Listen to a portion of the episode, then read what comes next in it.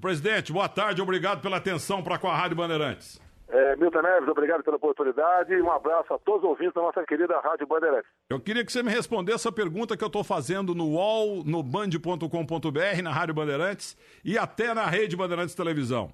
Você está sendo criticado porque está pondo muito militar no teu governo? militar brasileiro não é brasileiro? Militar brasileiro não é brasileiro? General brasileiro é por acaso algum bocó, algum coió que não tem nenhuma preparação e que não pode ser ministro? É, são pessoas com, além do, do caráter, da honestidade, é, são brasileiros, como você disse, com extensa vivência nacional. Você pode ver, o último almirante que nós colocamos aqui no Ministério das Minas e Energia, ele é um físico nuclear e é profundo conhecedor dessa matéria. Então nada mais justo que colocá-lo lá. Agora, o negócio, eu sou capitão do Exército e também dou uma certa atenção, obviamente, para os militares das Forças Armadas. No passado, a Dilma e Lula botaram lá um montão de terroristas, ninguém falou nada. Então, o nosso ministério, estamos montando, é, estou cumprindo exatamente tudo aquilo que prometi durante a campanha. Não estou colocando por ser militar, mas sim pela sua bagagem cultural e pelo seu passado e pela sua vontade de servir a pátria agora ao meu lado na presidência da República. E o pessoal chama o nosso astronauta só de astronauta. Estava lendo o currículo dele. Brincadeira, hein? Ele é muito mais que astronauta, hein, presidente? É, ele fez a Academia da Força Aérea em Pirassununga, foi piloto de teste de caça, é, depois fez o ITA, né, aqui em São José dos Campos, esteve, logicamente, nosso astronauta foi para o espaço, que é um motivo de orgulho para nós aqui do, não é, é do Brasil apenas, com toda certeza da América do Sul todo, e tá, ele estava aí há oito anos na NASA. Ou seja, uma pessoa extremamente preparada e qualificada, está correndo atrás, já está se movimentando sim para que nós possamos lançar satélites lá, de, lá da base da base de lançamento de Alcântara. É uma pessoa que está preocupada com inovação, com pesquisa, com desenvolvimento, vai levar avante o nosso, nosso projeto aqui de desenvolver o grafeno, vai buscar aqui a Universidade de Mackenzie para, para cada vez mais se inteirar da questão do grafeno, que é uma, é uma maravilha do, do terceiro milênio é, que se pode fazer na economia com esse tipo de material, que temos em abundância no Brasil, se bem que ele venha do grafite, mas temos em abundância, em especial aqui no Vale do Ribeira, região mais pobre, de São Paulo, mas ali tem montanhas de grafite na cidade de Miracatu. Então, é esse tipo de, de gente, com esse conhecimento, com essa vontade, com essa iniciativa, é que o Brasil precisa. Não tem indicação política para os nossos ministérios. O presidente, está aqui comigo Sandro Barbosa, parceirão do Datenão aqui também na Band. Tem uma pergunta a você do Jornal da Band. Vamos lá, meu caro Sandro Barbosa, o maior corintiano do Brasil. Boa tarde, presidente. Maior palmeirense. Corintiano não, Milton, mas assim como o presidente. Presidente, quando o senhor sair da presidência da República do Brasil, qual é a marca que o senhor quer deixar? Como é que o senhor quer ser lembrado pelo povo brasileiro? Olha, primeiro eu pretendo governar pelo exemplo. E que eu quero deixar uma marca como os grandes craques do futebol deixaram, já que eu estou indo o jogo do Palmeiras. É, o Jair Rosa Pinto é meu grande ídolo, porque o meu nome eu devo a ele, inclusive. Eu peço a Deus que nos dê inteligência e força para governar o país, de modo que lá na frente, final de 2022, é, nós possamos ser lembrados que nós tiramos o Brasil da situação complicada que se encontrava. Que situação complicada é essa? Estamos na mais profunda crise ética, moral e econômica. É isso que nós queremos fazer com que o Brasil se livre disso tudo. Ô, presidente, está aqui Cláudio Zaidan, caipira como eu, lá de Uberaba, antiga Uberabinha. Tua pergunta ao presidente, por favor, Zaidan. Presidente eleito, boa tarde. É, boa tarde, Cláudio. O... Segurança pública é o grande problema nacional, né? Um país que tem 64 mil assassinatos reconhecidos por ano é... são números de guerra. E um Estado que falha na segurança pública falha na sua função primordial. O Sérgio Moro vai lidar diretamente com isso. O senhor acredita que até o final do mandato essa situação muda radicalmente? Olha, você só consegue combater o crime organizado se você seguir o dinheiro e nós, é, não é que colocamos, o Sérgio Moro também quis é, o Ministério da Justiça que fosse incorporado a, a, esse Ministério da Segurança. Fizemos, e mais ainda, para ele poder seguir dinheiro, ele tem que ter a COAF ao seu lado. Estamos colocando a COAF ao lado lá, ao lado não, junto ao Ministério da Justiça e Segurança, para que exatamente o Sérgio Moro possa, com uma, com uma equipe de pessoas qualificadas, seguir o dinheiro e combater o crime organizado. Você começa a diminuir a violência também por aí. Então, essa é a intenção. Agora, por outro lado, todas as medidas adotadas no Brasil ao longo dos últimos anos para combater a violência foi um tiro na água, um tiro no pé, ou a varada na água. Ou seja, a questão de estatutos de armamento. Só um cidadão de bem. Nós vamos refazer isso daí. A posse de arma de fogo, meu entendo, cidadão de bem, é, passa a ser um direito dele. Políticas de desencarceramento, não é soltando é, gente que está condenada que você vai resolver a questão da violência no Brasil. Uma outra coisa muito esquisita chama-se audiência de custódia, que foi uma, um ato lá do Conselho Nacional de Justiça. Nem lei é. Devemos buscar revogar isso daí. O elemento não hoje em dia, quem pratica furto ou roubo, dificilmente fica mais de 24 horas preso, vai para a rua. E lá na frente, quando vai praticar outro roubo, que sabe que não tem punição para isso, acaba é, tendo uma violência maior ainda cometendo um latrocínio. Vamos prender o elemento só depois que ele mate alguém ou a partir de agora?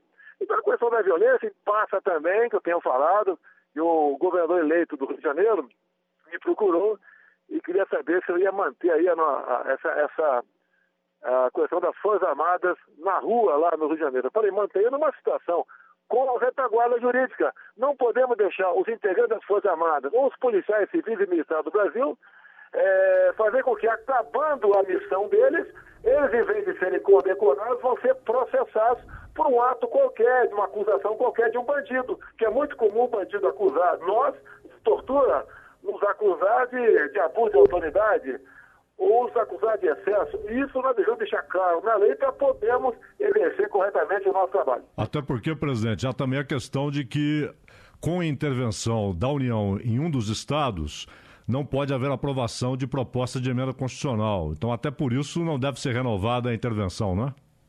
É, isso também pesa. Agora, por outro lado, porque eu atender o meu estado, o Rio de Janeiro, pelo que eu sei, o Ceará, levando-se em conta o número de mortes por 100 mil habitantes, é um estado muito mais violento do que o Rio de Janeiro. Agora, uma coisa intermente aqui, né? Eu sei que eu sou presidente eleito, devo medir as palavras, mas quando fala em 60 mil mortes, nós devemos saber, nesse bolo, quantas pessoas honestas e quantos bandidos morreram. E devemos nos preocupar com a morte de pessoas honestas e não de bandidos. Geralmente o bandido que morre está em confronto. E, e, o destino dele, ele que procurou. Não devemos proteger quem está à margem da lei e buscar proteção, sim, quem está para quem está ao lado da lei. Bolsonaro, o, o companheiro da Band, o Sandro Barbosa, tem a última pergunta. Eu só me permitir aqui 30, 40 segundos. Vou ler o que é o meu editorial na Rádio Bandeirantes, no jornal agora, que eu já que está publicado e que eu, já publi, que eu já veiculei aqui na Rádio Bandeirantes duas vezes. Vamos falar dos generais do Bolsonaro. Como todo homem, Bolsonaro é produto do seu meio e história. O novo presidente é um soldado até a medula. Bolsonaro nunca usou boné de beisebol, mas cap ou capacete. Cresceu sem conga no pé, mas com coturno. O dente palitava com ponta da baioneta. Não brincava de velocípede ou papagaio, mas de revólver de madeira. Enfim, como a gente fala em Minas, Bolsonaro é um soldado antes de ser político. Se não agrada, então que não o tivesse eleito. Mas Bolsonaro tem sido muito açoitado pela atual ressentida, ressentida e desbotada crítica vermelha por sua coerente escalação de militares em seu ministério, ainda em formação. E eu pergunto: militar não pode? É proibido? Militar brasileiro não é também brasileiro? Ou os generais brasileiros convocados pelo capitão não nasceram aqui no Brasil e só servem como bucha de canhão para resolver pepinos dos coitados do Haiti e do Congo? E só porque é general ou militar, esse tipo de brasileiro não presta? Não se trata também de perseguição de minorias? E se militar brasileiro não presta, mesmo antes de entrar em campo, o que dizer dos maravilhosos políticos civis, fregueses contumazes da histórica e indispensável Lava Jato? Ora, gente, menos. Deixe o novo time entrar em campo e jogar. Se não der certo, que o capitão seja descolorido ou dilmado. Afinal, quem é técnico ruim tem que sair, como no futebol e na vida. Sua opinião, por favor. Olha, eu, até há pouco nós ouvimos que tal partido tinha dois ministérios, o outro tinha três, outro tinha quatro, outro queria ministério, de acordo com quantidade de deputados e senadores. Comigo, desde a minha eleição, ninguém mais falou sobre isso. Isso é, é, é o que, tem, o que levou o Brasil à ineficiência e à corrupção. E a ineficiência está na cara. Você não tem saúde, não tem educação, não tem segurança. Olha a educação nossa. O governo do PT dobrou-se o gasto com educação. E a qualidade caiu. Eu tenho dito, nós devemos fazer com que os nossos filhos sejam melhores do que nós. Esse é o nosso objetivo que vamos perseguir. E a corrupção, nem precisa falar. Está para se tornar pública aí, ó, a delação premiada de Antônio Palocci, onde ali parece que vai pegar grautões de vários partidos, além do, de ex-presidente. Ex então a questão de botar militar no poder, é, não vou dizer que o militar é incorruptível, mas a chance de um militar se corromper é muito menor, muitíssimo menor, de um político nacional que nós temos visto ao longo dos últimos anos ocupando esses cargos né, de ministro pelo Brasil. Então é isso que nós queremos mudar. A responsabilidade de cada um que está do meu lado é muito grande. Ele sabe que não pode errar. Eu tenho pedido para eles muita coisa, mas o mais importante é iniciativa para fazer com que o seu ministério dê, uma, dê a devida satisfação à nossa sociedade, que merece sim ser feliz com bons políticos. A última, Sandro Barbosa, companheiro do Datenão, que entra em contato aqui, abraçando também o novo presidente. Vamos lá, Sandro. Presidente, é, com relação. O Zaidan falou dessa questão da segurança pública e outra questão que preocupa muito o brasileiro é a questão do desemprego. O senhor já tem sinalizado um apoio ao, ao, ao agronegócio, apoio ao produtor brasileiro.